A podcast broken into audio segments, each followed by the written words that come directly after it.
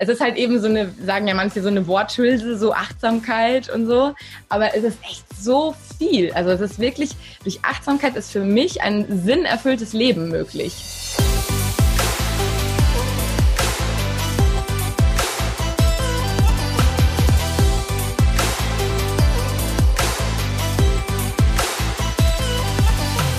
Ihr Lieben, herzlich willkommen bei Gedankendealer, eurem Podcast und YouTube-Channel für das Dealen mit inspirierenden Gedanken rund um Business, persönliche Weiterentwicklung, Gesundheit und vielen weiteren Facetten des Lebens. Mein Name ist Christine und ihr wisst, wir laden Menschen zu uns ein, die mit ihrem Wissen, mit ihrer Arbeit die Welt besser, schöner oder auch beides machen. Unser heutiger Gast hat mit 17 eine schwerwiegende Diagnose bekommen. Diese Diagnose hat den Hintergrund, dass sie ja lebenslang für sie bedeutet, eine lebenslange Erkrankung. Es folgten weitere Schicksalsschläge. Dennoch oder vielleicht auf de aufgrund dessen ist sie heute umso lebensfreudiger. Sie beschreibt sich selber als Lebensfreude-Stifterin. Seit 2011, also fast zehn Jahre, ermutigt sie Mitmenschen mit ihrem Blog Lebensfreude heute zu einem bewussten Umgang mit eigenen Bedürfnissen und Herzenswünschen. Aus diesem Blog entstanden ist ihre Tätigkeit als Autorin. Sie hat mehrere Bücher veröffentlicht, unter anderem das Buch Gönn dir eine Atempause oder auch Ich bin ganz bei mir selbst. Dieses Jahr oder vielleicht auch Anfang des nächsten Jahres folgt ihr nächstes Buch Du bist stärker als du glaubst.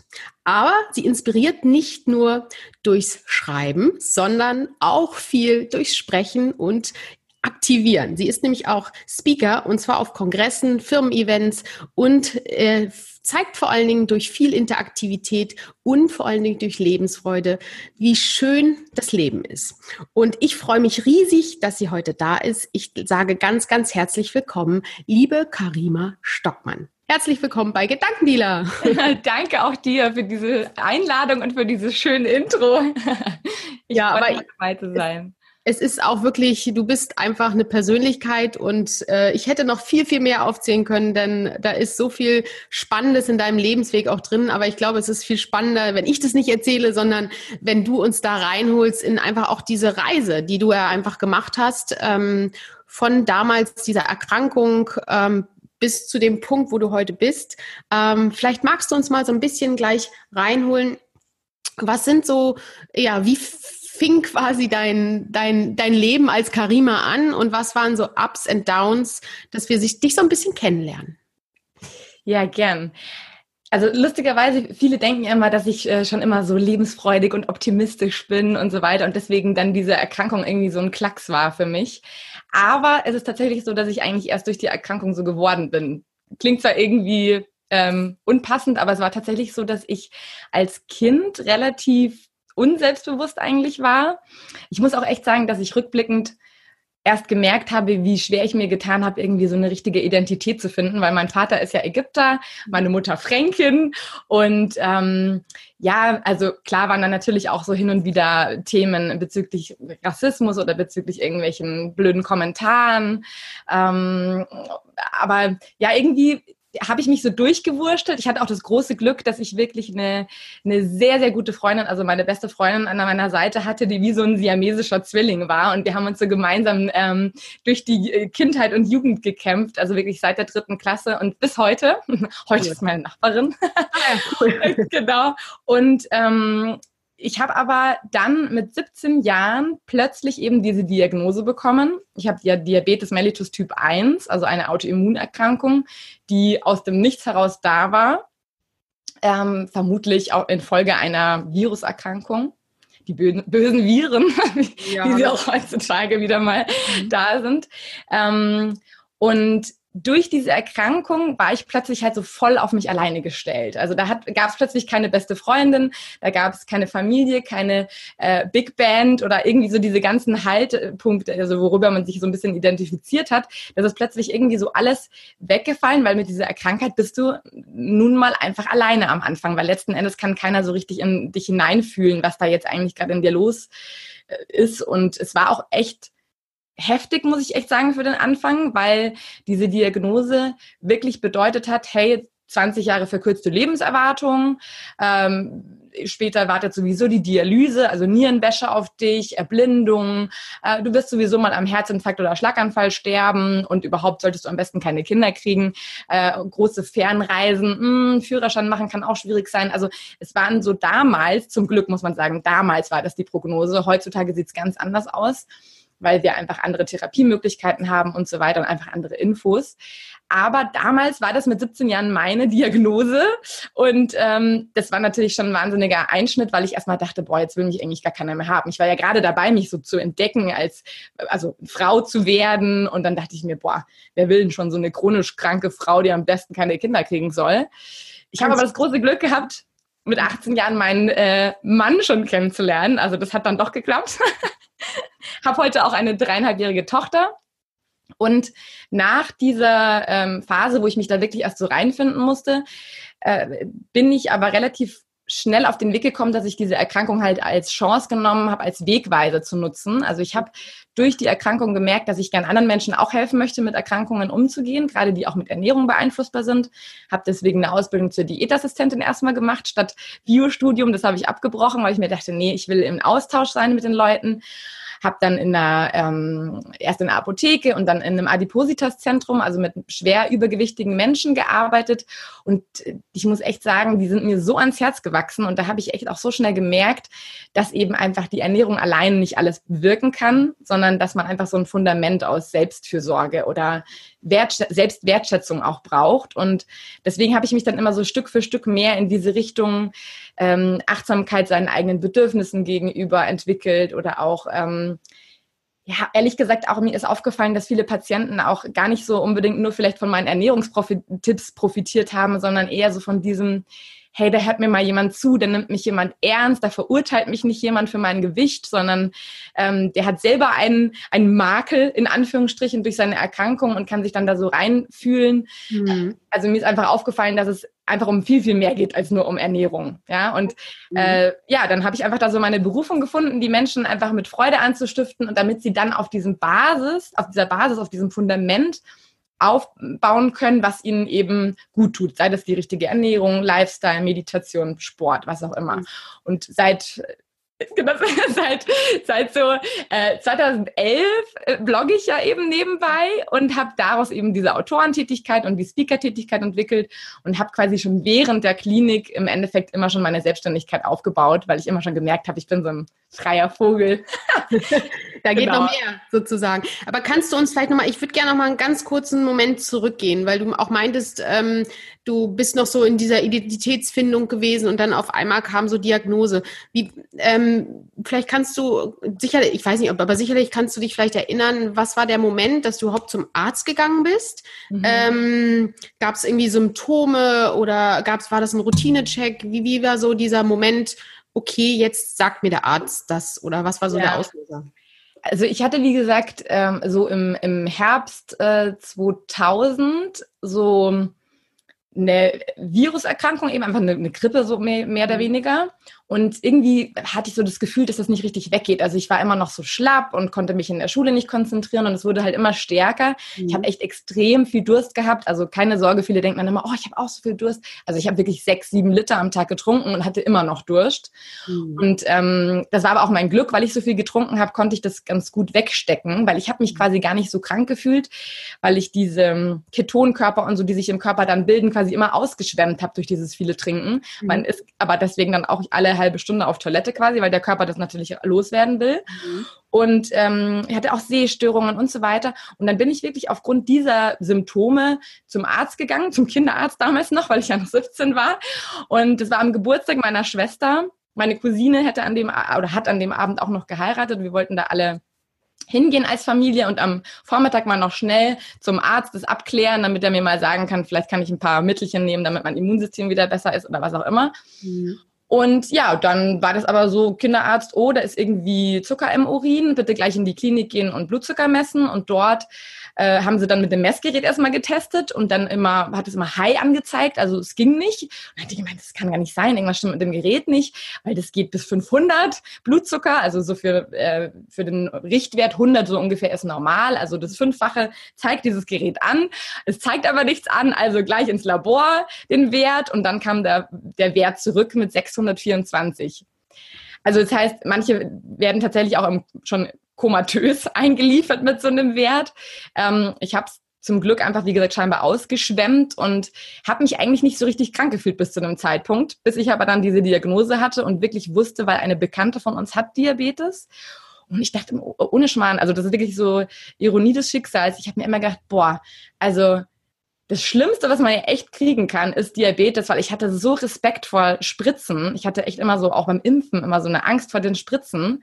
Und dann dachte ich mir, es kann jetzt nicht sein, dass ich ausgerechnet diese Erkrankung bekomme, wo du dich jetzt jeden Tag fünf, sechs Mal in die Finger äh, äh, pieksen musst und dann Insulin spritzen und so weiter. Aber heutzutage gehört es wirklich total dazu, wie es Zähneputzen. Also es ist mhm. einfach faszinierend, wie toll der Mensch sich an sowas anpassen kann, wenn er aber auch diesen Prozess durchläuft, sich anzupassen. Also man muss dann schon auch erstmal durch die dunklen Wolken durch und mhm. äh, bis die Sonne wieder strahlen darf. Wie, viel, wie, viel, wie viele Wochen hat das gedauert, bis du durch die dunklen Wolken durch warst? Oder Monate? Also ich glaube, es war ganz gut, dass ich halt relativ schnell auch so äh, abgelenkt war im Sinne von nach einer Woche oder eineinhalb Wochen Schulung ähm, musste ich halt einfach nochmal wieder in meine Schule. Dann äh, im Sommer darauf war ja dann auch Abi-Zeit und äh, ich habe mir dann wirklich äh, quasi ein halbes Jahr später zur Aufgabe gemacht, als Facharbeit für mein Abitur eine Webseite über Typ 1 Diabetes zu erstellen. Mhm. Damals war das ja alles noch gar nicht so ähm, irgendwie.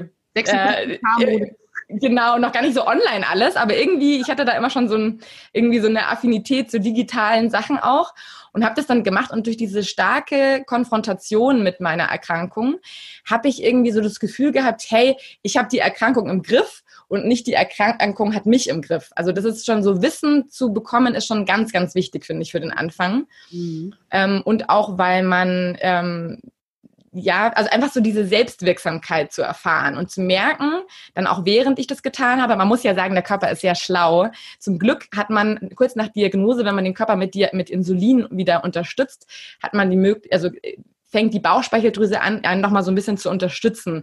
Das mhm. nennt man die ganz nett die Honeymoon-Phase. Das heißt, die Werte sind wieder ein bisschen besser. Mhm. Und in dieser Zeit merkt man halt dann, okay, ähm, ich kriege schon ganz gute Werte hin. Und dann merkt man natürlich auch, okay, ich kann doch in Urlaub fahren, okay, ich kann doch nach Feiern gehen oder schwimmen gehen und so weiter. Und wenn dann dieser Radius sich plötzlich wieder erweitert von diesem plötzlich so eingeschränkt sein und das Gefühl zu haben, boah, ich bin total fremdbestimmt von meiner Erkrankung, wenn dann diese Selbstbestimmtheit wieder aufgeht, dann passiert eben so diese Magie, dass sich das halt wandelt. Mhm, schön, okay. Das heißt, man muss ein bisschen durchhalten und auch konsequent sein am Anfang, ne?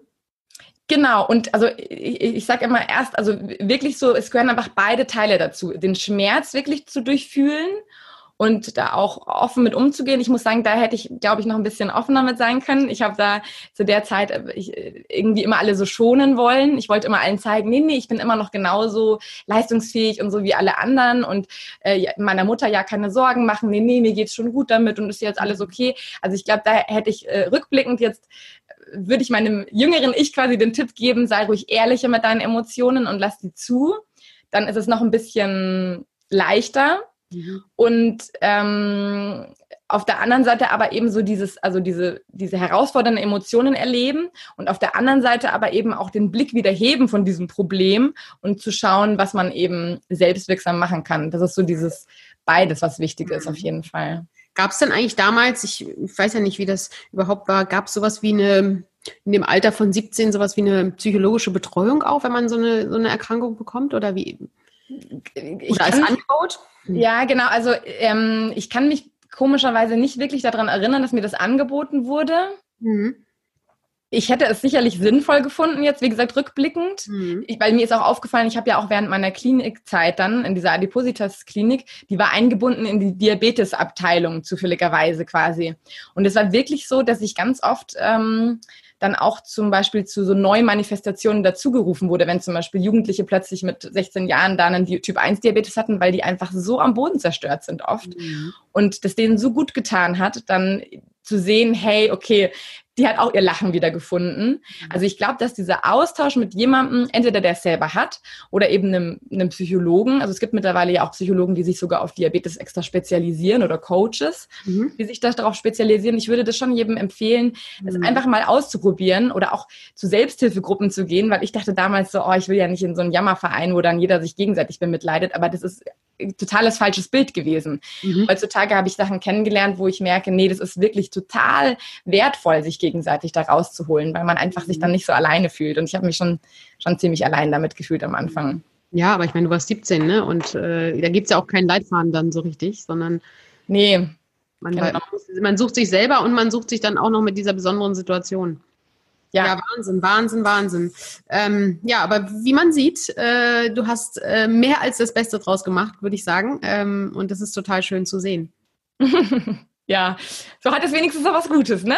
ja, na, hatte, ja, es gibt ja immer diese ganzen Sprüche, ich weiß nicht, ob man die mal hören möchte, aber äh, everything happens for a reason, bla bla bla. Ne? Manchmal möchte man ja. das nicht hören. Aber also man muss echt sagen, ich, ich, am Anfang, als, mir, als ich die Diagnose hatte, hat mir eine Arzthelferin netterweise einen Spruch draufgeschrieben, auf dem stand, ähm, mit der Zeit nimmt deine Seele die Farben deiner Gedanken an. Jetzt kann ich das verstehen, aber zu dem Zeitpunkt dachte ich mir so, na toll, ich habe doch nur schwarze Gedanken. Soll, wird, wird, heißt es jetzt, dass ich jetzt selber dafür schuld bin, dass es mir dann meiner Seele schlecht geht oder was? Also da muss man auch echt vorsichtig sein. Also so diese, wie du sagst, diese Sprüche und so, mhm. die haben zwar schon eine Wahrheit in sich, aber am Anfang kann man die einfach nicht abhaben. Also da versteht man die gar nicht in seinem Schmerz. Mhm. Da muss man so ein bisschen in die Vogelperspektive, um das auch dann bewerten zu können. Ne? Ja. ja. Und wenn du ähm, wenn du so überlegst, äh, hast du dir manchmal Gedanken gemacht, was wäre, wenn, die, wenn du diese Diagnose nicht bekommen hättest? Ja, ja, oder ja, eigentlich nicht so richtig, weil für mich hat die so sehr zum Leben dazugehört und weil ich eben natürlich wirklich meinen kompletten Wegen, Lebensweg darauf aufgebaut habe irgendwo. Es klingt zwar, wie gesagt, so ein bisschen komisch, aber für mich ist es wirklich so, dass das einen Sinn hatte. Also ich glaube wirklich, dass ich das kriegen sollte da kann man an welche äh, höheren Mächte auch immer man glaubt. Mhm. Ähm, ich weiß für mich einfach, also meine innere Weisheit ist, dass ich das bekommen sollte, um im Leben, also selber daran zu wachsen, um das selbst zu durchleben, um dann eben anderen Menschen zu helfen, auch mit ihren Herausforderungen umzugehen.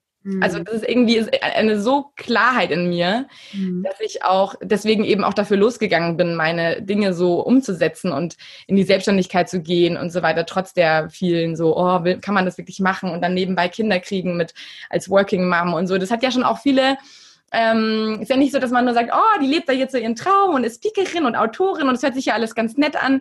Nee, das sind natürlich schon auch ähm, schwierige Phasen, ja, äh, wo man einfach dann sich überlegt, ähm, ja, wo Werte aufeinander äh, oder aufeinander prallen, bin ich jetzt für die, kann ich jetzt für die Familie genügend da sein, kann ich für meine Patienten genügend da sein, was auch immer. Also das ist schon so, ja, einfach herausfordernd, aber diese Kraft und diesen Mut habe ich wirklich aus der Erkrankung bekommen. Deswegen, ja, ein Leben ohne dem kann ich mir gar nicht vorstellen, ehrlich gesagt.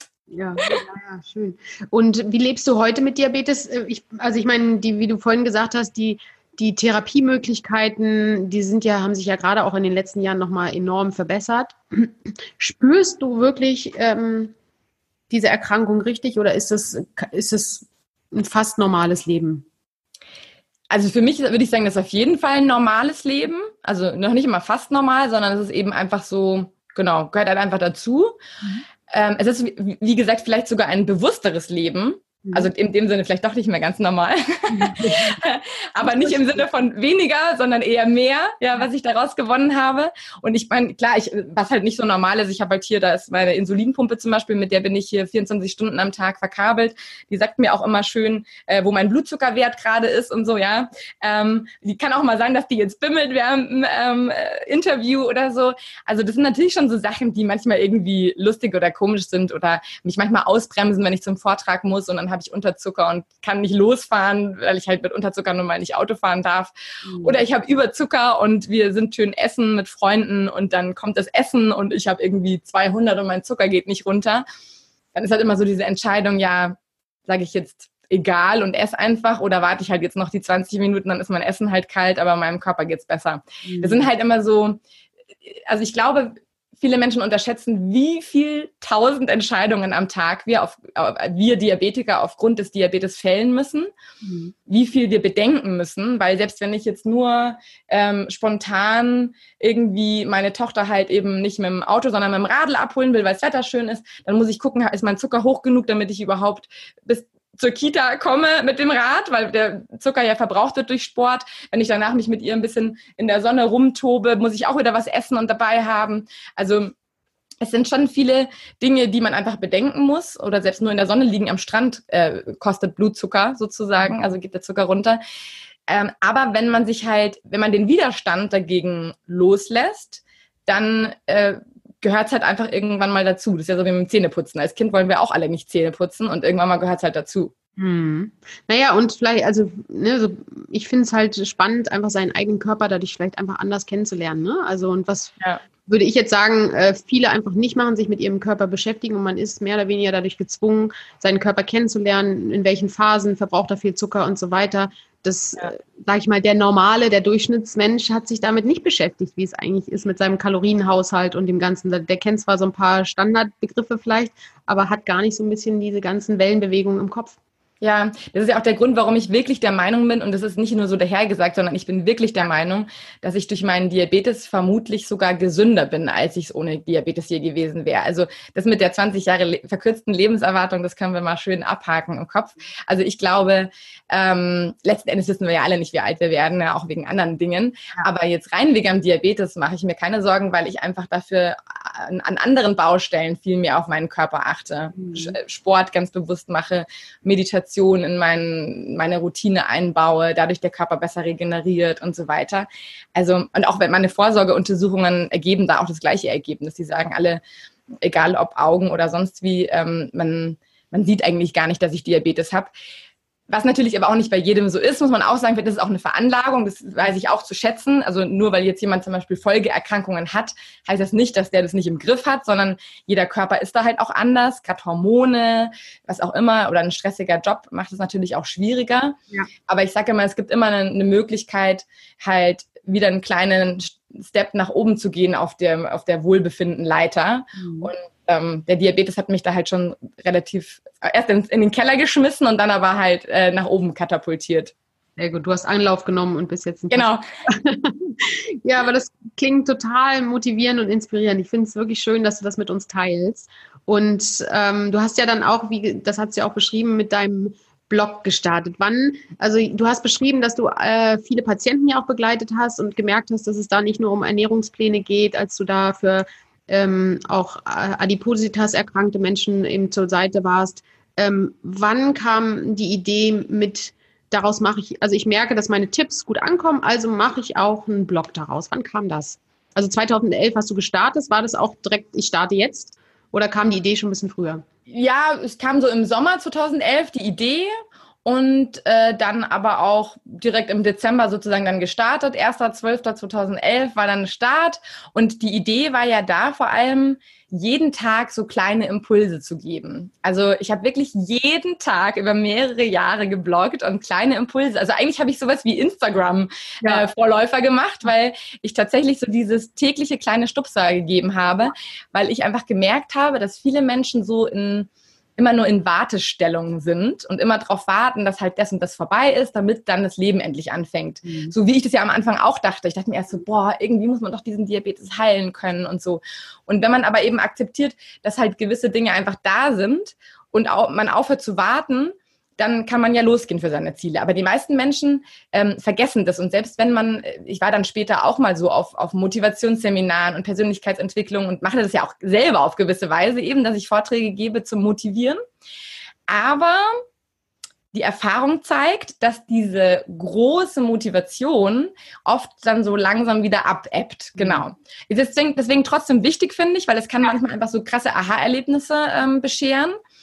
Aber durch diesen Blog habe ich einfach die Möglichkeit, die Menschen danach noch nachhaltiger zu begleiten. Mhm. Und am Anfang, ähm, genau, war das einfach auch so, dass ich, also da waren die wirklich recht kurz, diese, manchmal auch einfach nur ein Zitat und jeder nimmt dann ja so selbst das für sich raus, was er braucht. Mhm. Aber genau, dann ist es irgendwann mal weniger geworden. Mittlerweile blogge ich nicht mehr jeden Tag aus eigener Selbstfürsorge. Ja. Ähm, mittlerweile ist es so ein, zweimal im Monat. Ich hatte auch schon mal ein paar Monate Pause oder so, aber mein Ziel ist schon wieder einmal wöchentlich hinzubekommen irgendwann. Aber da lerne ich auch gerade geduldig zu sein und dass einfach das Leben manchmal seine eigenen Spielregeln hat. Äh, da können wir uns noch so viel äh, vornehmen und planen. Dann kommt das und Leben einfach Sind dann die äh, quasi die, die, die Empfänger des Blogs oder schickst du wahrscheinlich auch Newsletter raus oder wie? Genau, genau. Das war dann über viel auch über damals noch die Kliniktätigkeit dort oder dass die die, die Leser meinst du jetzt? Ja. Äh, also total bunt gemischt, weil ich habe ja auch schon relativ früh eben äh, Vorträge gegeben. Mhm. Am Anfang waren die zwar mehr zum Thema Brain Food, Ernährung, Stoffwechsel und so weiter. Aber ich habe ja immer schon so meine Lebensfreude da ein bisschen versucht zu versprühen. Das heißt, die Leute haben sich dann auch nach den Vorträgen da einfach mit eintragen können oder eben Patienten oder Familie auch oder Bekannte. Und dann habe ich mal einen Gastartikel irgendwo in einem Online-Portal geschrieben und dann kamen plötzlich 500 dazu und so. Also es waren immer so, ähm, ja, also aus den verschiedensten Quellen. Und es ist auch wirklich lustig, dass meine Zielgruppe auch total ähm, ja unterschiedlich ist. Also ich habe wirklich so von jungen Studentinnen, die sich jetzt anfangen, so mit sich selbst und ihrer Persönlichkeit äh, zu, äh, irgendwie auseinanderzusetzen, bis hin halt wirklich auch zu, zu 80-Jährige, die einfach nochmal so jetzt ihre Zeit haben, sich mit sich zu beschäftigen oder eben auch Führungskräfte, bei denen ich halt eben zum Beispiel im Unternehmen war, weil also viele denken ja dann immer, ich mache da so ein, so ein Frauending, so wie so eine Frauenzeitschrift und das interessiert dann die Männer nicht. Nee, nee, ich habe schon auch, auch einen großen Anzahl auch an, an Männern, die das lesen, weil ich auch vor allem viel in der Industrie witzigerweise Vorträge gebe. Also ich habe ganz oft auch da so 100 Blaumänner vor mir sitzen, ja. die ich dann ein bisschen wachrüttle und ihnen zeige, dass Achtsamkeit und Selbstfürsorge nichts mit Esoterik oder so zu tun hat, sondern durchaus ähm, sie persönlich tangiert tangiert und sie persönlich glücklicher machen kann. Mhm. Kannst du mal Achtsamkeit äh, beschreiben? Weil für, für, viele war es, glaube ich, ich glaube, es kriegt jetzt wieder so einen Aufschwung. Eine gewisse Zeit war das so ein, so ein, so ein Buzzword, würde ich sagen. Und jetzt glaube ich, ich weiß nicht, ob es an Corona liegt, vielleicht ist auch nur meine eigene selektive Wahrnehmung, aber ich habe das Gefühl, dass es jetzt wieder so ein bisschen mehr Aufschwung bekommt. Äh, positiven. Also es hat die ganze Zeit Aufschwung, aber so, so auch so den durchschnittlichen Menschen mehr erreicht. Ja. Ähm, also ich habe ja für mich die Achtsamkeit sozusagen durch den Diabetes erkannt. Mhm. Da hatte das aber für mich nicht den Namen Achtsamkeit, sondern ich habe einfach bemerkt, dass ich mich immer schlecht fühle, wenn mhm. ich mich mit Gedanken auseinandersetze, die meine potenzielle gefährliche Zukunft betreffen bezüglich Dialyse und Erblindung und so weiter. Oder wenn ich mich mit der Vergangenheit auseinandersetze, der Wehmut, oh, ohne Diabetes war alles viel einfacher, ähm, was habe ich vielleicht falsch gemacht, dass ich das jetzt bekommen habe, bestraft mich das Leben damit oder was auch immer, ja. Also Vergangenheit, Zukunft. Und als ich dann gemerkt habe, hey, in der Gegenwart ist es ja gar nicht so wild mit dem Diabetes. Also das heißt, wenn ich dem hier und jetzt meine Aufmerksamkeit widme, und da sage ich auch immer ganz konkretes Beispiel. Jetzt zum Beispiel in dem Moment, wo wir beide miteinander sprechen, habe ich ja keine Problematik damit. Also ich habe vorher meinen Blutzucker gecheckt, ist alles okay. Ich laufe jetzt gerade keinen Marathon nebenbei. Ich habe auch kein heimliches Ergometer hier unterm Tisch. Also das heißt, es passiert jetzt letzten Endes nicht viel mit meinem Zucker. Und das ist so dieses, auf den Moment sich konzentrieren und diese ähm, Gedanken aus der Vergangenheit und der Zukunft einfach mal abzuziehen und damit zu merken, dass das Leben einfach im Hier und Jetzt stattfindet mhm. und dass ich mich auch von vielem einfach befreiter fühle, wenn ich mich eben dem Hier und Jetzt widme. Und dann merke ich nämlich auch viel mehr meine Bedürfnisse. Also Achtsamkeit bedeutet für mich auch so ein Fundament zu legen, was will ich denn eigentlich? Also erstmal, was nervt mich? Warum fühle ich mich denn nicht gut? Also den, den unangenehmen Gefühlen Ge Gehör ähm, schenken, das ist das Erste. Und dann zu wissen, okay, wenn ich jetzt innerlich so, so hibbelig bin die ganze Zeit, dann mal wirklich sich hinzusetzen, zu meditieren und mal zu reinzuspüren, woher kommt denn diese komische Unruhe in mir? Mhm. Weil wenn ich mir diese Zeit nicht nehme, dann, dann äh, gehe ich da weiter, weiter, weiter in diesem Modus und am Schluss bin ich dann irgendwie so fertig, ja. Mhm. Und wenn ich aber mir durch Achtsamkeit diese Zeit nehme, hinzuspüren, welches, was will mir das Gefühl gerade sagen, Mhm. Weil das ist ja das Schöne auch, dass negative, also negative Gefühle, herausfordernde Gefühle, ja letzten Endes alles auch immer Botschafter sind. Also die wollen uns ja irgendwas mitteilen. Die sind ja nicht einfach nur da und nerven uns, sondern die haben ja auch irgendwo ihren Sinn und ihre Daseinsberechtigung. Also das heißt, äh, es ist auch wichtig, das nicht einfach nur so wegzudrücken, weil das wäre so, wie wenn wir beim Wandern einen Kieselstein im Schuh plötzlich haben und wir laufen aber weiter und weiter und denken, naja, wenn wir ihn ignorieren, dann wird das schon irgendwie, wird schon gut sein. Nee, aber der Kieselstein bleibt ja drin und umso länger wir den da drin lassen und drauf rumlatschen, desto mehr stellt er an und desto mehr verletzt er uns. Also lieber mal pausieren, Schuh ausziehen, Kieselstein rausholen, gucken, was einen da gerade so piesackt und dann geht's weiter. Und dann kann man sich eben auch äh, in eine Richtung bewegen, dass es eben wieder, äh, ja, dass man einfach dann merkt, okay, das passt gerade nicht, vielleicht ist gerade ein Bedürfnis nicht erfüllt zum Beispiel. Mhm. Vielleicht wünsche ich mir wieder mehr Kreativität im Leben oder mehr Sinn oder mehr Nähe zu Menschen, was auch immer. Mhm. Und dann mhm. kann ich ja, wenn ich weiß, was, was mein Unwohlsein hervorgerufen hat, kann ich ja dann im zweiten Schritt auch dafür losgehen. Also ich kann dann meine Ziele definieren und aber der dritte Schritt ist natürlich dann auch wirklich loszugehen und den Mut auch zu haben, dann das auch zu machen. Mhm. Und das ist so diese Achtsamkeit, deswegen, ich finde es einfach so, ja, es ist halt eben so eine, sagen ja manche, so eine Worthülse, so Achtsamkeit und so. Aber es ist echt so viel. Also es ist wirklich, durch Achtsamkeit ist für mich ein sinnerfülltes Leben möglich. Mm, schön, schön. Und auch wie du es beschreibst, ist nicht achtsam irgendwie in der Ecke sitzen und ein Kissen unterm Popo zu haben, sondern wirklich da, ähm, mehr achtsamer mit seinem Leben umzugehen, mehr daraus zu machen. Ja, ja, und es sind eben auch so Kleinigkeiten, wie dass ich dann bemerke, oh, ich habe eigentlich Durst. Dann warte ich nicht erst, bis die Kopfschmerzen da sind oder hey, ich brauche jetzt mal ganz kurz, oh, ich muss mich mal ein bisschen strecken und dehnen und so. Dann äh, geht es mir wieder besser. Also es geht ja auch nicht immer um diese großen Veränderungen, so, oh, ich glaube, ich muss meinen Job wechseln oder oh mhm. Gott, ich äh, muss umziehen oder mein, äh, meine Partnerschaft stimmt nicht oder irgendwas. Also es sind nicht immer diese großen Themen, sondern es sind ja vor allem die vielen kleinen Mini-Steps. Mhm. Äh, die mir dann letzten Endes den Weg aufzeigen und die dann auch das erfüllte Leben ausmachen. Das ist ja oft das, ne? Dass es, mhm. die Freude mhm. eigentlich aus den Kleinigkeiten oft kommt und nicht aus den großen. Absolut, absolut. Und im, im Alltag quasi was zu verändern und nicht ja, auf, genau. auf später, auf Freitag zu warten oder wenn ich dann in Rente bin, dann aber und so weiter, sondern genau. da kann man ja schon ein bisschen was jetzt schon machen. Ne? Ja, genau. Schön, so schön. Und ähm, das, mehr, das klingt ja so ein bisschen so, als wenn sich das so sukzessive entwickelt hat. Ähm, hat es ja auch quasi und das kam so ein bisschen so aus dir heraus. Und hast du irgendwann gesagt, so, ich glaube, das ist jetzt meine Mission, ich werde Lebensfreude Stifterin äh, oder ich bin es und lass noch mehr Menschen daran teilhaben und möchte die Lebensfreude in ihnen äh, stärker erwecken.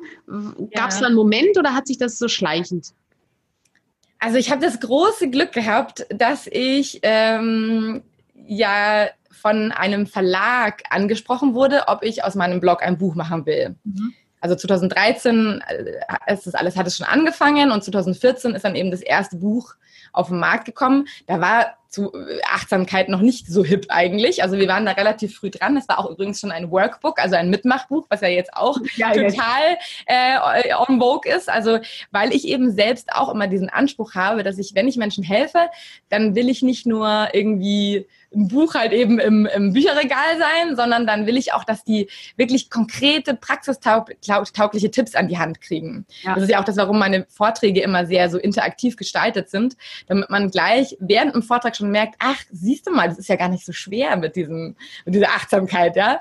Also das heißt, ähm, ich habe dadurch sozusagen dann dieses Buch schreiben dürfen. Und ehrlich gesagt, also genau, aufgrund des Buches habe ich dann auch passende Workshops dazu entwickelt und so weiter.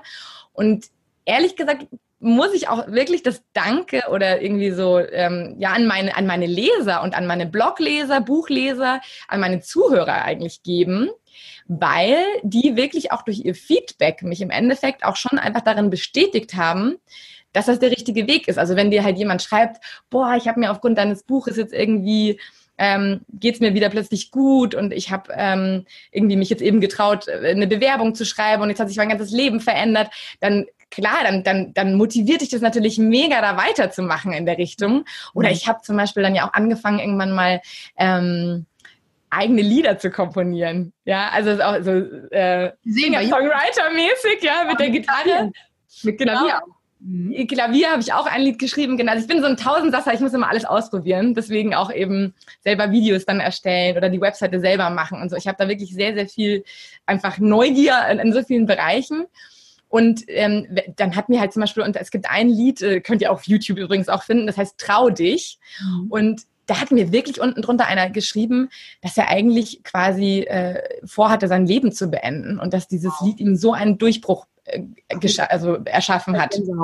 Ja, und das also, mich auch so berührt, wenn du dir denkst, Wahnsinn, was kann so ein Lied bewirken, manchmal, wenn es einfach die richtige Frequenz ist, weißt du, wenn du einfach jemanden berühren darfst auf der richtigen Ebene. Und ich habe mittlerweile auch einfach gar nicht mehr den Anspruch, dass es jedem gefällt, weil am Anfang hast du natürlich schon auch Angst vor Ablehnung, logisch. Also, boah, als ich mein erstes Lied online gestellt habe, ich dachte, ich sterbe von Nervosität, ja, weil ich natürlich dachte, boah, wenn das den Leuten nicht gefällt. Oder auch beim Buch äh, kriegst du natürlich auch mal eine schlechte Rezension oder sowas. Also ich freue mich immer mega über die positiven Rezensionen, aber äh, die Leute schreiben natürlich auch oft, wenn ihnen was gut tut, gar nicht so direkt, sondern das genießt man dann und dann ist okay und die negativen Sachen, die, die äußert man dann. Aber ähm, ich habe zum Glück eben wirklich offene, ehrliche Leser gehabt, die mir auch ihr Feedback wiedergespiegelt haben. Ja, und ähm, das hat mir den Mut gegeben, einfach über diese Angst der Ablehnung halt hinauszugehen und zu sagen, es ist echt egal, ob du jetzt mit diesem Video ein paar sagen oder, oder mit einem Lied oder mit, einer Blog, mit einem Blogbeitrag sagen, was erzählt die mir da jetzt von ihrem Leben? Das interessiert mich überhaupt nicht. Mhm. Aber wenn da jetzt ein paar dabei sind, ist egal, weil wenn du nur einen triffst, dessen Leben du verändern kannst, dann hat sich doch die ganze Mühe gelohnt, oder? Total, total. Und das, ja, ich glaube, das lernt man aber auch erst, wenn man ein bisschen nach draußen auch geht, ne? Und ja, ähm, ja, ja. sich stellt und äh, wie du sagst. Und das ist so wertvoll, weil wenn du da wirklich ein, wie du gerade gesagt hast, ähm, der hatte was anderes vor ähm, und den konntest du retten, was, was für ein, weiß nicht, das, ja. das, ist, das ist doch für einen selbst auch ein total dankbarer Moment, einfach daher. Total, total. Und ja, einfach auch andere Menschen dazu natürlich auch durch den eigenen Lebensweg allein schon wieder zu motivieren, auch für die eigenen Dinge loszugehen. Und auch, also wie gesagt, ich gebe das auch offen zu, dass ich auch immer wieder Angst habe und so weiter. Ich habe jetzt äh, kürzlich eben auch angefangen, meine Lieder zum Beispiel in die, in die Vorträge mit einzubauen. Und äh, boah, war ich da, hatte ich da Angst, ja, als ich das das erste Mal gemacht habe jetzt. Aber ähm, da ist mir eben auch währenddessen, während dem Vortrag, äh, so ein Spruch eingefallen. Ich habe den danach nochmal recherchiert und der heißt, äh, Mut äh, ist nicht die Abwesenheit von Angst, sondern die Erkenntnis, dass etwas wichtiger ist als die Angst. Mhm. Das finde ich toll, weil es geht einfach darum, klar habe ich Angst, wenn ich auch jetzt, wenn ich an dem neuen Buch schreibe, ich denke mir, es gibt so viele tolle Bücher da draußen braucht die Welt jetzt wirklich mein Buch auch noch? Solche Gedanken habe ich natürlich, ja. Aber dann denke ich mir, ja, weil vielleicht spricht meine Sprache wieder jemand anderen an. Oder, oder selbst wenn schon jemand drei Bücher gelesen hat, dann braucht er vielleicht noch ein viertes damit, weil wir, wir gießen ja immer so auch so dieses Potenzial in uns. Und manchmal braucht es halt irgendwie ein viertes Mal gegossen werden, damit diese Pflanze endlich aufblüht. Und ähm, dann braucht er halt vielleicht vier Bücher und dann ist es auch nicht schlimm, wenn er schon drei andere davor gelesen hat zu dem Thema. Also ich glaube einfach so dieses Ding sagen, okay, ähm, es ist zwar die Angst da, aber zu sagen, es ist trotzdem wichtiger, es zu machen, weil diese Chance da ist, Menschen damit äh, zu begleiten. Und ich glaube auch ehrlich gesagt, weil ich habe hab einfach dieses Gefühl, dass wenn jeder so ein bisschen bei sich selber auch anfängt, also durch diese Selbstlernkurse oder durch dieses eben Mitmachbuch oder indem er zu einem Vortrag geht, fängt er ja bei sich selber an. Und wenn wir alle bei uns selber anfangen, dann, dann kann es ja auch so einen Butterfly-Effekt ergeben. Dann bin ich ausgeglichener in der Arbeit oder bin irgendwie gelassener mit meinen Kindern. Und dann geht es ja so weiter, diese Freude. Also man bringt da ja so ein, so, so eine Kette. Rollen. Ja, so ein Domino, so ein Chain. Ja, genau, so ein Domino-Effekt. In ganz, ja, ganz viele diese Sterne in alle Richtungen, ja. Und ja, ja. das verteilt sich immer mehr, mehr, mehr. Und das ist irgendwie so ein schönes Gefühl, weil es einen auch irgendwie verbundener macht. Und ich glaube auch zu Zeiten wie jetzt in Corona haben ja auch ganz viele Menschen so das Gefühl, ähm, auch so isoliert zu sein zum Beispiel, ja, oder irgendwie so alleine zu sein. Ähm, darüber habe ich übrigens auch ein Lied geschrieben, das heißt Seelenmeer. Das ist auch bei YouTube. Ja, auch auf YouTube. Oh, und da geht es einfach darum, dass man ja, dass einfach jeder von uns wichtig ist als Teil des großen Ganzen. Egal, ob ich jetzt mich da gerade selbst verwirkliche und auf der Bühne stehe oder Bücher schreibe, der, der ähm, beim, beim Bäcker die Semmeln verkauft, ist genauso wichtig. Oder die, der, der Müllmann oder ähm, derjenige, der vom Computer sitzt und Marketing ähm, sich überlegt, irgendwie äh, vielleicht für am besten noch ein hochwertiges, nachhaltiges Produkt, okay? Aber was auch immer, also äh, letzten Endes ist jeder kleine Baustein wichtig. Und ich glaube, dass wir uns halt, wenn wir bei uns selbst anfangen, dann auch einfach so verbundener fühlen mit diesem großen Ganzen.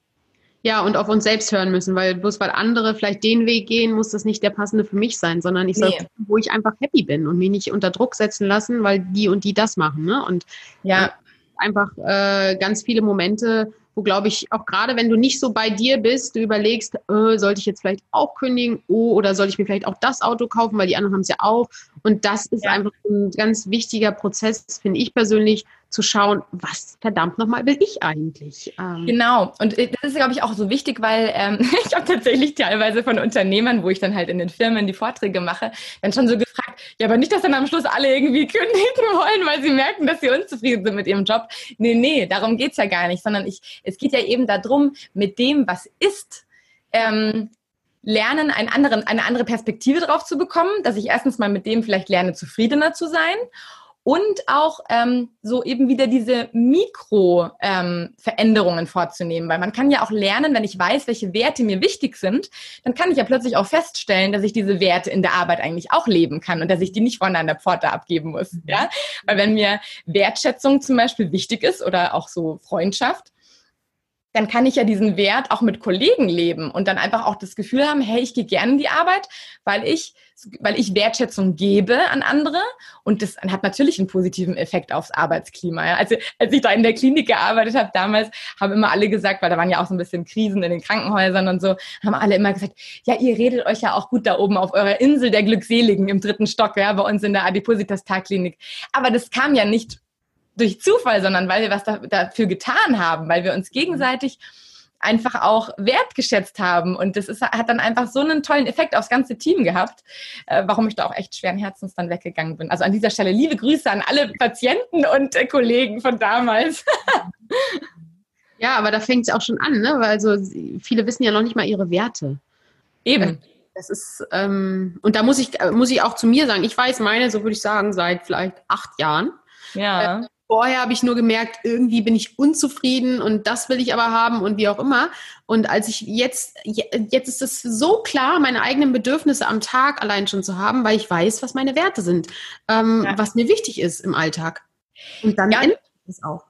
Und vor allem, weißt du, man, man fängt dann eben auch wirklich eben an, diese Eigenverantwortung zu übernehmen. Weil es gibt ja zum Beispiel ähm, viele ähm, Situationen, wo man zum Beispiel dann auch den Schuldigen sucht im Außen, wo man vielleicht zum Beispiel sagt, ha, ich bin irgendwie so unzufrieden ähm, und irgendwie von mir aus zum Beispiel vielleicht, wenn man einen, einen, Partner hat, der vielleicht immer auf der Couch rumsitzt irgendwie. Ja. Und dann ist, denkt man sich, ja, der, der macht ja nichts und dann kann mein Leben irgendwie ja gar nicht, äh, also dann irgendwie nervt mich das so. Und wenn mhm. man aber dann mal hinschaut, warum nervt mich das denn so? Also was ist denn der Trigger eigentlich dahinter? Ja. Im Endeffekt ist das dann eine, eine nicht, also eine selber nicht gelebte Abenteuerlust vielleicht zum Beispiel oder eine selber nicht gelebte Kreativität oder Naturverbundenheit. Wenn ich merke plötzlich, boah, mir ist es total wichtig, mehr Zeit in der Natur zu verbringen oder ähm, mich kreativ auszudrücken mit Liedern schreiben oder malen oder was auch immer, ja. dann kann ich plötzlich dem selber nachgehen und warte nicht darauf, dass mich im Außen jemand glücklich macht. Also weil mhm. weder der Partner noch die Kinder noch die Eltern oder wer auch immer ist dafür zuständig, äh, dass ich meine Werte lebe, sondern dafür bin ich selber zuständig. Und das ist ja, wenn ich das selber lebe, dann stecke ich ja die anderen meistens auch damit an, weil die dann ja. sehen, oh, irgendwie geht's dir so gut und so, was macht die denn da? Also und dann, dann, oder sie gehen gleich mit oder man, ja, also man, man steckt einfach die Leute an. Also mhm. das finde ich auch. Ach, so schön. So schön. genau, keiner, also ich, ich glaube, es ist manchmal schwer. Also die, ich glaube, wir tappen alle irgendwie mal in Opferrollen, weil wir einfach ja. noch irgendwelche Glaubenssätze in uns haben, die, die sie irgendwann mal festgefressen haben, die sind so ja. fest, äh, da kannst du mit der Vernunft viel machen, aber die sind einfach so dick da drinne. Und da tappt man natürlich mal in Opferrollen. Aber ich glaube, so, so, ein paar Sachen oder einige und eine ganze Menge, die können wir wirklich, äh, wie du sagst, da gibt es Triggerpunkte und die sagen mir was. Und dann kann ich da die Verantwortung für mein Leben in die Hand nehmen.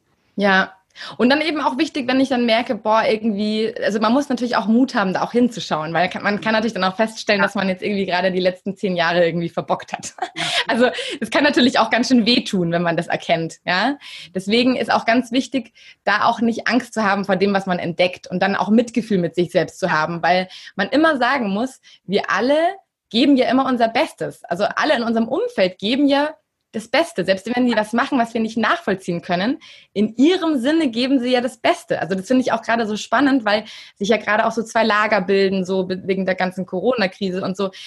Ähm, das ist manchmal ja, äh, geht es mir, finde ich, gar nicht so darum, was der andere jetzt eigentlich sagt, sondern aber es, es geht ja darum, dass der vielleicht ist das nicht irgendwie realistisch oder so, was der sagt, aber seine Angst ist ja real, warum er das vielleicht sagt oder ja. tut. Also irgendwie so dieses Mitgefühl äh, zu erhöhen, ist, glaube ich, ne, auch wirklich eine Geheimzutat für ein, für ein zufriedenes Leben, weil man dann lernt, sich selbst Mitgefühl gegenüberzubringen und zu sagen, Mai, ich habe es halt einfach nicht anders gewusst und ich hatte halt einfach Angst vor, diesem, vor dieser Veränderung. Ja.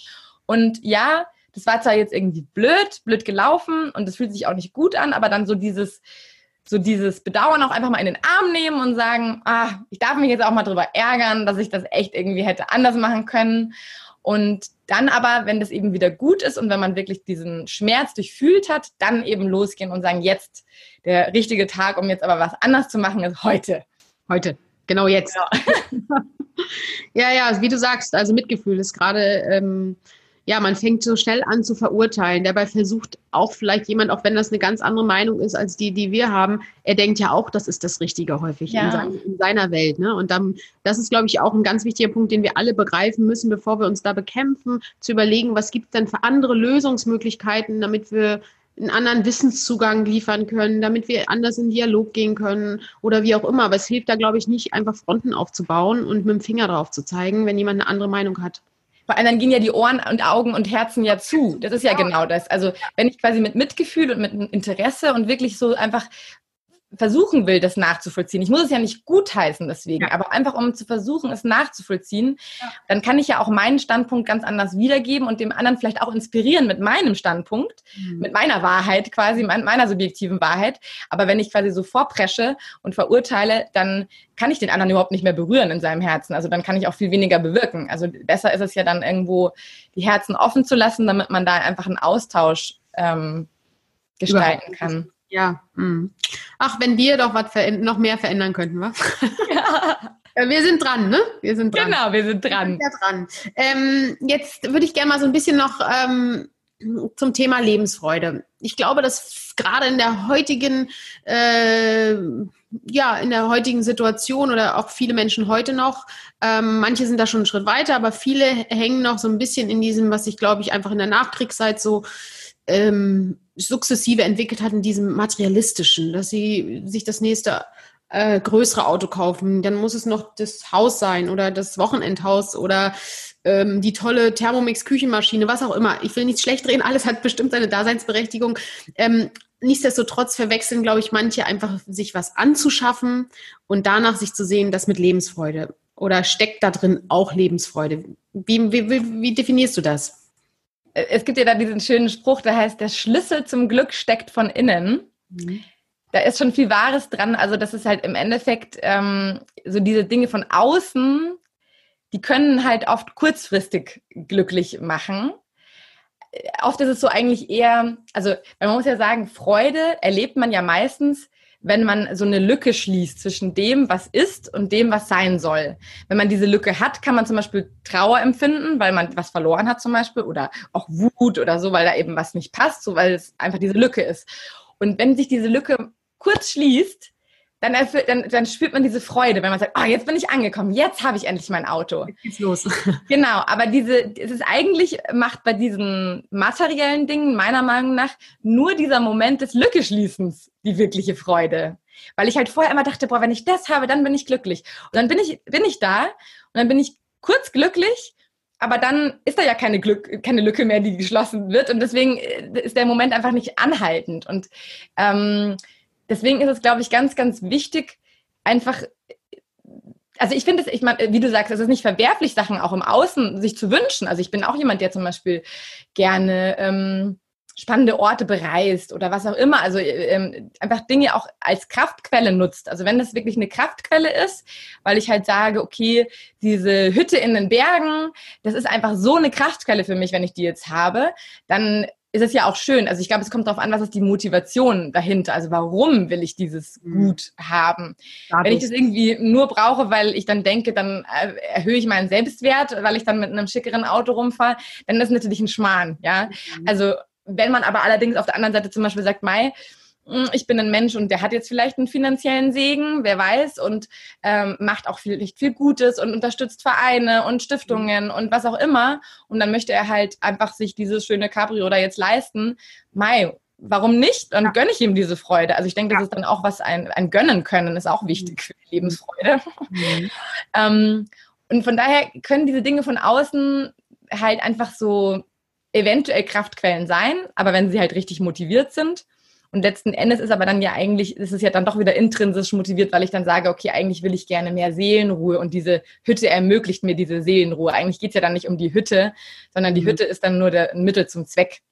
Mhm. Und also deswegen, das kann man irgendwie, finde ich, nicht so über einen Kamm scheren, aber wichtig ist auf jeden Fall halt, sich einzugestehen, dass äh, so Glück oder sowas im Endeffekt so eine Aneinanderreihung an schönen Momenten ist. Aber es geht nicht darum, immer nur so da oben zu sein, sondern es geht eben auch darum, also da können wir uns gar nicht dagegen wehren, dass wir eben diese Momente auch haben, wo wir unten sind ähm, vom Wohlbefinden, mhm. weil nur dadurch können wir ja diesen, diese, diesen Unterschied auch überhaupt wahrnehmen, weil wir könnten ja zum Beispiel auch ähm, Licht gar nicht wahrnehmen, wenn wir Dunkelheit nicht hätten. Also ja. wir könnten ja zum Beispiel äh, gar nicht sehen, oh, jetzt freuen wir uns, dass endlich wieder die Sonne aufgeht, wenn nie Nacht wäre. Ja, oder ähm, der Regenbogen entsteht auch nur, weil Sonne und Regen gleichzeitig nebeneinander bestehen dürfen. Also es ist halt einfach so, dass mh, mm, auch in diesem Kontrast, ne? Genau, und dass diese, diese Dinge von außen, die können halt mal kurz so einen Peak machen, aber die sind halt sehr kurz in der Regel. Und ähm, es geht einfach darum, Skills zu entwickeln oder einfach so eine innere Stärke, so ein Vertrauen zu entwickeln, damit man mit diesen Tiefpunkten auch zurechtkommt. Weil ich mhm. glaube, das ist eigentlich für, also das ist für mich Lebensfreude. Für mich ist Lebensfreude nicht mit dem Dauergrinsen durch die Gegend zu rennen. Also ich bin auch nicht immer mega super happy drauf. Ich habe genauso meine äh, Zeiten oder Tage, wo es mir nicht gut geht. Das ist auch bei mir manchmal dann auch vielleicht hormonell bedingt oder weil einfach alles auf einmal zusammenkommt oder weil eben der Diabetes mal überhaupt nicht läuft.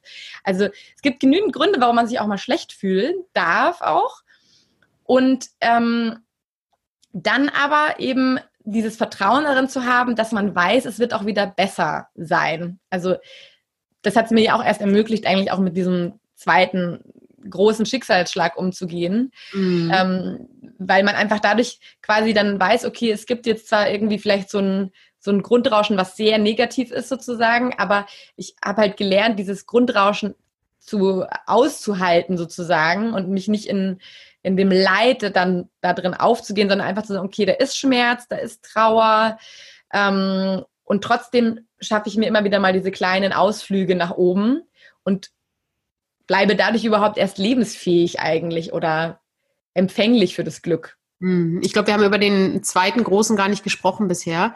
Ähm, vielleicht kannst du es nur noch mal so ein bisschen auch an, was du gerade beschrieben hast, dass es natürlich nicht nur um äh, das ganzen Tag strahlen geht, sondern du dadurch auch gemerkt hast, was es für dich Lebensfreude auch bedeutet. Vielleicht magst du uns kurz noch mal da reinholen. Das war, glaube ich, vor wie vielen Jahren?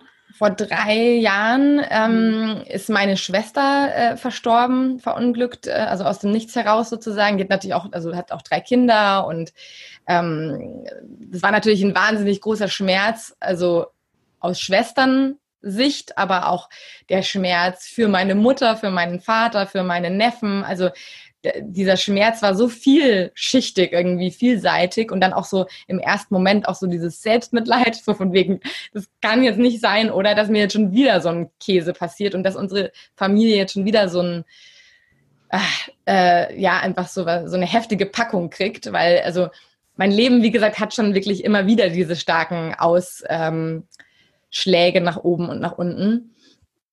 Aber es war halt eben wirklich so dieses, ähm, durch diesen Schicksalsschlag äh, habe ich eigentlich erstens mal gesehen, wie stabil ich in mir schon bin, weil ich dann gemerkt habe, dass ich trotz alledem weil meine Tochter war da gerade erst viereinhalb Monate. Also das war wirklich, ähm, ist ja auch überhaupt eine wahnsinnig emotionale Zeit. Und das war der erste Tag, an dem wir in Elternzeit gehen wollten, als das passiert ist.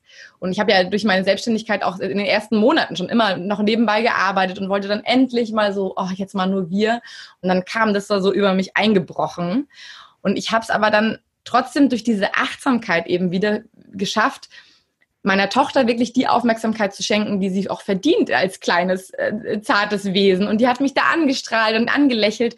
Und dann habe ich eben einfach versucht, so ihr Glück halt zu spiegeln mhm. und mich wirklich auf den Moment einzulassen. Und das hat mir dann wirklich auch die Kraft gegeben, diese fröhlichen Momente, obwohl man ja im ersten Moment meinen würde, boah, wie kann man da fröhliche Momente erleben, wenn einem gerade sowas passiert. Aber ähm, diese kleinen fröhlichen Momente waren halt dann meine Kraftquelle auch, äh, um dann auch für meine äh, Familie da zu sein und auch um dann auch mich selbst in auch mal in die Trauer hineinzugeben. Also man muss sich dann ja auch die Zeit nehmen für sich selbst und für seine eigene Trauer. Also man kann es ja nicht irgendwie hier weg.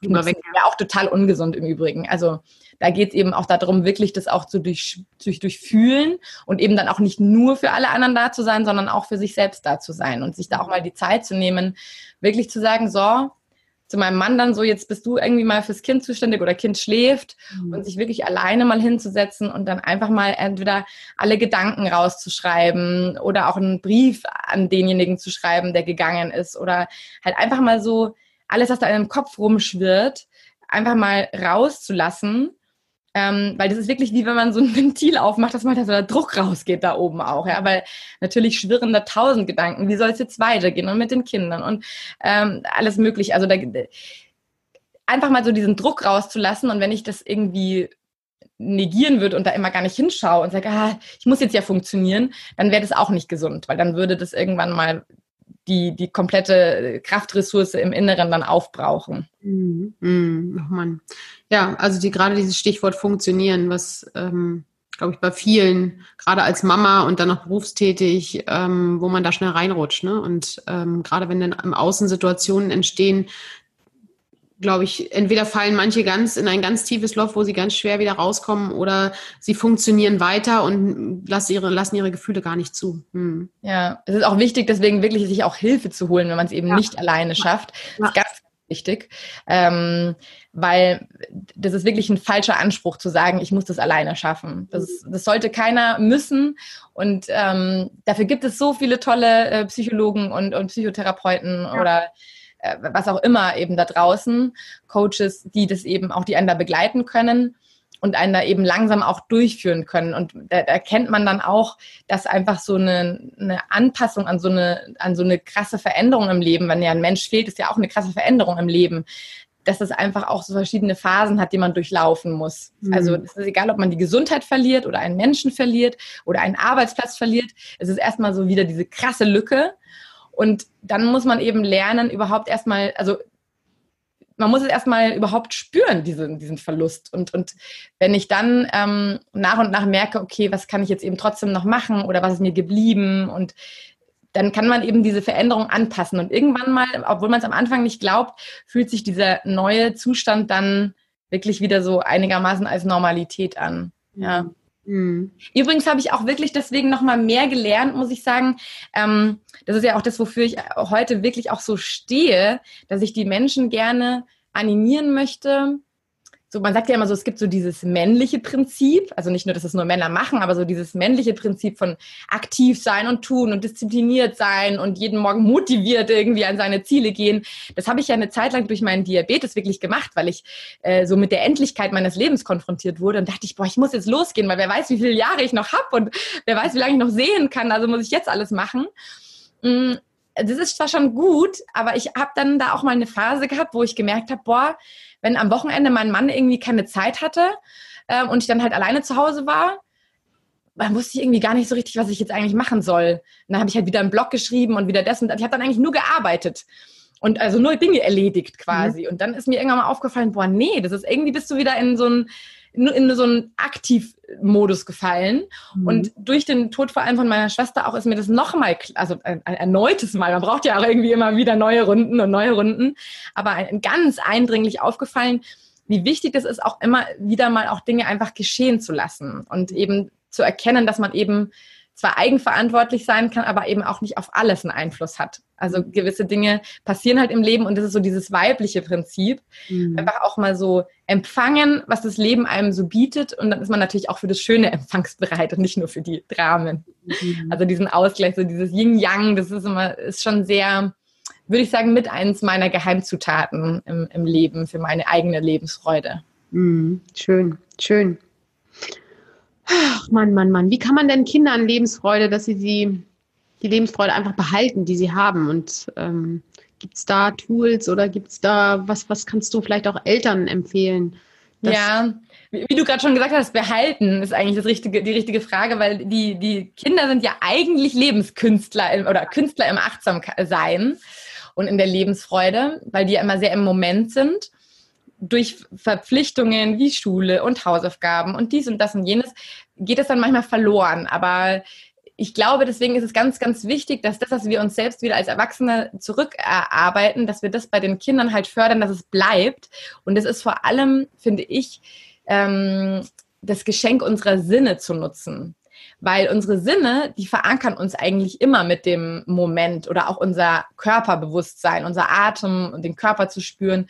Und ich mache das zum Beispiel auch mit meiner Tochter so, dass wenn wir halt äh, zum Beispiel ein Eis schlecken oder so, dass ich dann halt ganz bewusst auch mal wirklich die Augen zumache und ihr zeige und dann, oh, jetzt, jetzt schmecke ich mal nur. Hm, und dann irgendwie so nachschmecken und sie auch dann frage, und mach mal deine Augen zu, schmeckst du das Eis noch in deinem Mund? Oder dann, wenn wir auf der Schaukel, in dieser Netzschaukel liegen, dann einfach mal die Augen zuzumachen und boah, hörst du das Vogelrauschen oder, oder spürst du auch die Sonne im Gesicht oder so. Also ich frage sie ganz bewusst so Sinneseindrücke und das hätte sie vielleicht vorher auch schon gemerkt, aber durch mein Rückfragen oder mein selber ganz intensives Erleben und Vorleben ähm, prägt sich das total bei ihr ein und das ist so süß, weil sie mittlerweile wirklich teilweise dann eben schaukelt und dann macht sie die Augen zu und sagt, Mama, ich genieße die Sonne. Also mit drei Jahren. Also das ist so süß. Wow. Also, äh, oder auch, ich mache zum Beispiel auch abends mit ihr so ein Dankbarkeitsspiel. Mhm. Also immer, wenn ich dran bin mit ins Bett gehen bringen. Ähm, dann, dann frage ich sie, für was bist du dankbar? Und dann machen wir so Ping-Pong. Dann sage ich, äh, ich muss immer anfangen in der Regel. Äh, ich mache immer die erste Inspiration und dann sage ich manchmal auch einfach, ich bin dankbar, dass wir jetzt gerade so schön kuscheln miteinander. Oder ähm, ich bin dankbar, dass wir vorhin, dass der Papa vorhin so schönes Abendessen gekocht hat für uns und so. Also ich zeige ihr halt Dinge auf, ähm, dass die eben nicht normal sind, sondern dass die einfach schon wert sind, auch bemerkt zu werden. Und das ist schon auch süß, weil erstens mal ist das natürlich auch eine Anregung für sie, dann Dinge zu erzählen, die zum Beispiel auch in der Kita passiert sind oder was auch immer.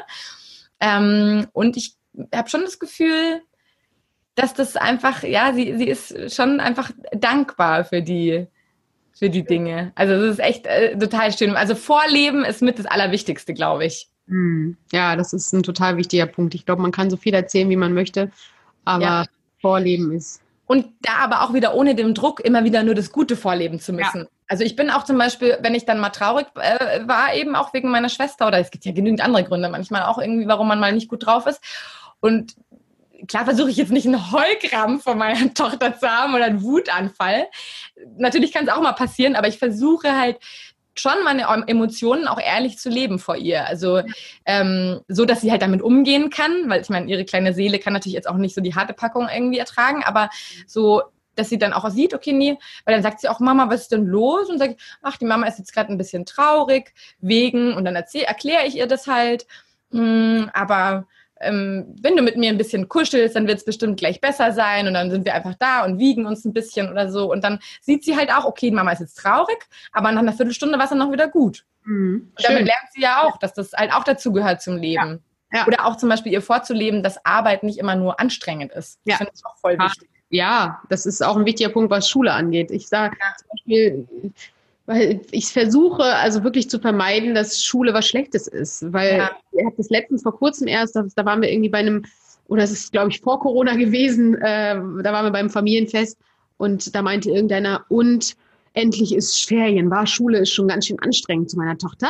Und ich, und dann meinte ich, wirklich, da bin ich gleich reingegrätscht und ah, die Schule ist super schön, es macht ja auch viel, total viel Spaß, ne, Emily? Also habe dann sie auch bestätigen lassen und sie hat Gott sei Dank auch bestätigt, weil ich möchte nicht, dass, das, dass sie das Bild hat, weil du sagst es ja auch so schön, die, die, die kopieren, äh, die imitieren ja total viel. Und je mehr man denen das natürlich auch suggeriert, ähm, ja. das ist nicht nur bei Schule so, sondern bei vielen anderen Themen total. eben auch.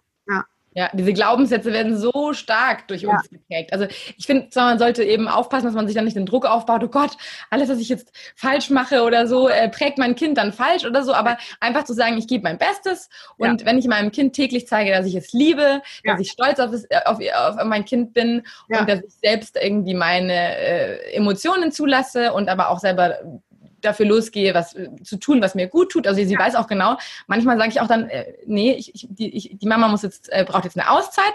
Du darfst jetzt ähm, ähm Papa spielen oder was auch immer dann halt gerade ja. eben angesagt ist, ja. weil die Mama muss jetzt ein bisschen gute Laune tanken. Und dann habe ich auch mal Zeit und gehe meditieren. Also das weiß sie auch. Ich brauche auch manchmal, ähm, wenn ich dann nicht so gut drauf bin, dann nehme ich mir auch meine Auszeit. Also sie merkt dann auch, und sie hat es auch so, dass sie mittlerweile mal dann auch schon gesagt hat, ich gehe jetzt in mein Zimmer. Also, dass sie so einfach auch sagt, nee, ich will jetzt äh, auch dann Zeit für mich haben. Und ja, das ist doch schön irgendwie. Das ist total schön, ja. Ja. Und wenn ich zum Arbeiten gehe, sage ich immer, die Mama macht jetzt wieder ein paar Menschen glücklich. Oh, das ist doch ein schöner Ausdruck. da müssen wir auch raus, dass, dass, dass das Wort Arbeiten nicht so negativ behaftet ist. Ne? Ja. Ja. Ach, schön. Schön. Mann, kannst du uns mal so ein Stück weit noch in deine, ähm, in deine Bücher reinholen? Du hast jetzt äh, mindestens zwei schon geschrieben, manche auch schon eine Neuauflage ähm, und es kommt bald ein neues raus. Welches Buch, äh, gibt es eine Abfolge? Sollte man mit dem ersten Buch von dir anfangen, wenn man sagt, oder das, hängt das davon ab, was ich eigentlich für Ziele habe?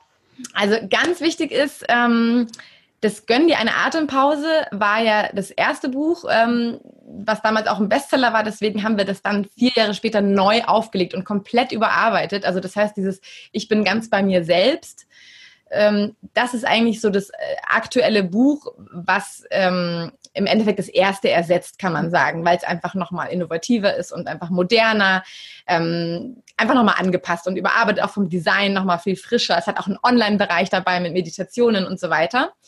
Ähm, also das ist auf jeden Fall eine super, super Grundlage, weil ich da eben ganz viele kleine pragmatische Übungen gebe, um auch einfach so ein Türöffner zu sein. Also jemand, der sich jetzt schon jahrelang mit äh, Meditation und Stressmanagement auseinandersetzt, der wird dann vielleicht sagen, na ja, das ist jetzt nichts Neues. Das hat aber auch nicht den Anspruch, was Neues zu sein, sondern es hat nur den Anspruch, meinen Weg und meine Tools aufzuzeigen, die mir geholfen haben aus diesem, oh, was mache ich eigentlich zuerst und tausend verschiedenen Rollen und ich bin ja Tochter und Mutter und äh, Kollegin und was auch immer so, da mich selbst nicht zu vergessen.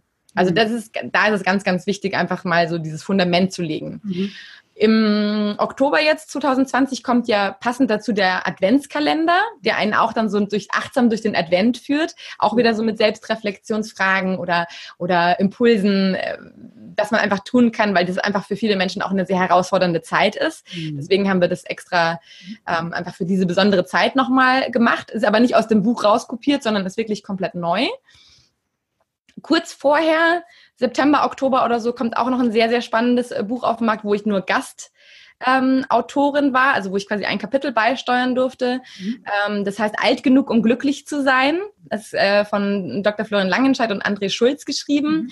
und ist gerade so für die zweite Lebenshälfte sehr spannend. Also ich äh, durfte es ja vorher auch als äh, Gastautorin auch Probe lesen und deshalb da wahnsinnig tolle Impulse. Das war auch eine schöne Zusammenstellung, wirklich, um da mit Vorfreude in die zweite Lebenshälfte zu gehen. Und was aber eben mein Baby, mein eigenes Baby ist, was ich jetzt gerade so ausbrüte, ist eben, dass ich bin, ähm, du bist stärker, als du glaubst. Und da geht es wirklich ganz konkret um diesen Umgang mit Herausforderungen und wie wir aus Herausforderungen Stärken äh, wandeln können. Also so ein bisschen um diese Alchemie des Glücks, dass man so wie auch der Schmetterling, der eigentlich erst durch die, diese Phase im Kokon, wo es vielleicht eng und dunkel ist und wo er sich eigentlich äh, vielleicht ja beengt fühlt, dann aber durch diesen Prozess und durch diese Dunkelheit und Enge dann am Schluss eigentlich ähm, durch das Wunder der Metamorphose dann eben als Schmetterling seinen Kokon verlässt und dann eben äh, das Leben aus einer neuen Perspektive halt wahrnehmen kann. Und da, da führe ich halt auch ganz viel so durch die, die Botschaft, die uns Gefühle geben wollen. Und das kann man dann machen, wirklich so in der Akutphase, wenn ich gerade total wütend oder total traurig bin. Also da gibt es auch so schöne Übungen, wo man einfach den Körper mit ins Boot holen kann, weil der Körper kann dann oft einfach so einen so die Spitze nehmen von so einer Emotion.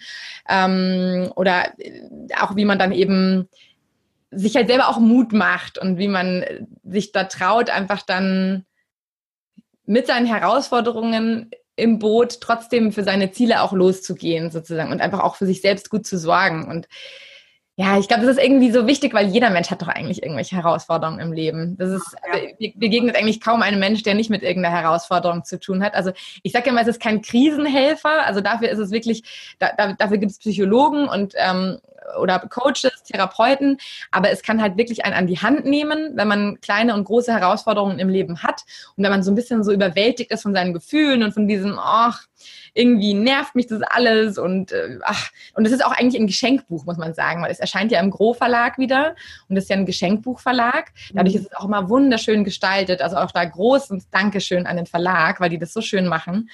Und ähm, dann kann man eben das auch jemandem schenken, dem es vielleicht gerade nicht so gut geht, einfach so als kleinen Türöffner. Ja. Ja, ich, äh, also deine Bücher, die bis jetzt schon da sind, sehen super aus, sind wirklich sehr ermutigend, äh, wie du sagst, sehr schön gestaltet. Also von daher macht es schon Spaß, irgendwie das auch zu kaufen und sich selbst zu gönnen. Nicht nur die Atempause zu gönnen, sondern erst das Buch zu gönnen, dann die Atempause zum Beispiel zu gönnen. Also total schön. Ähm, ja, ich, Karima, ich glaube, wir müssen irgendwann nochmal eine zweite Folge aufnehmen. Wir könnten 100 Stunden, also ich könnte 100 Stunden mit dir weitersprechen, weil da so viel äh, weil es so ansteckt und äh, ich einfach merke, wie wichtig einfach auch das Thema, glaube ich, gerade in der aktuellen Zeit, aber sie sollte nicht gerade nur aktuell wichtig sein, das Thema Lebensfreude, sondern immer zu schauen, wie kann ich eigentlich jeden Tag das Beste draus machen, auch wenn es manchmal schwierig ist. Ähm, von daher, hast du noch eine abschließende Botschaft äh, an Zuschauer, Zuhörer?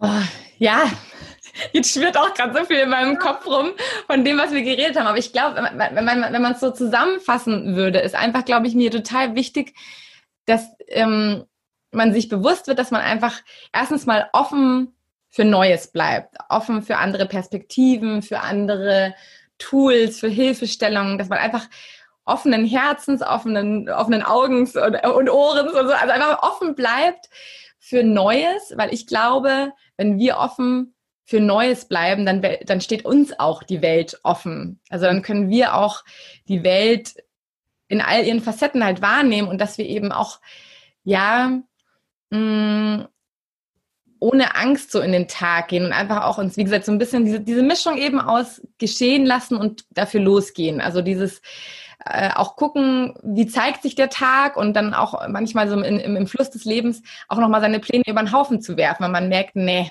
also ich wollte zwar heute super produktiv sein, aber es geht heute einfach nicht, dann wirklich auch so in sich reinzuhören und irgendwie so ein bisschen mehr wieder auf die eigene Intuition zu hören, weil ich glaube, wenn wir lernen, äh, intuitiv auch zu handeln, und das hat ja auch viel mit dieser Offenheit zu tun, weil dann werde ich ja auch überhaupt offen für diese Wegweiser und Symbole, die mir das Leben ja auch oft irgendwo gibt. Und dann merke ich plötzlich, was ich eigentlich wirklich will und dann intuitiv rein und was ist heute an der Reihe und dann eben sich selbst Mitgefühl gegenüber auch mitzubringen, wenn mal was eben nicht so läuft, wie man das jetzt hat, haben wollte oder wie man sich das vorgestellt hat und das Mitgefühl für die Mitmenschen. Und ich glaube, wenn wir das machen, wenn wir es schaffen, ein bisschen mitfühlender mit uns und allen anderen da draußen zu sein, dann haben wir schon ganz viel erreicht. Ja, schön, schön. Ich danke dir von tiefstem Herzen wirklich, Karima. Ähm, es war so schön mit dir zu sprechen, einfach deine Geschichte zu hören, sich anregen zu lassen, zu sehen, was es alles für Möglichkeiten gibt, um einfach tiefer auch in das Thema ähm, für sich einzusteigen und dann mehr draus zu machen. Ähm, ganz, ganz herzlichen Dank an dich. Danke auch dir. Ihr Lieben, wir sagen danke, ähm, dass ihr dabei wart, dass ihr uns zugeschaut habt, dass ihr zugehört habt. Wie immer, vergesst nicht zu abonnieren, falls ihr den Kanal noch nicht abonniert habt oder auch den Podcast noch nicht abonniert habt. Und gern, wie immer, ein Feedback geben. Ihr findet auch unten weiter in den Shownotes Kontaktdaten. Also wenn ihr Fragen habt, wenn ihr noch ein bisschen was wissen wollt, dann meldet euch. Und natürlich in den Shownotes findet ihr auch Infos zu Karima. Wir packen einige Links da rein, dass ihr auch mit ihren Kontakt bleiben könnt oder auch ihre Angebote nutzen könnt. Und bis bald. Ganz viel Freude heute noch und tschüss. Ciao.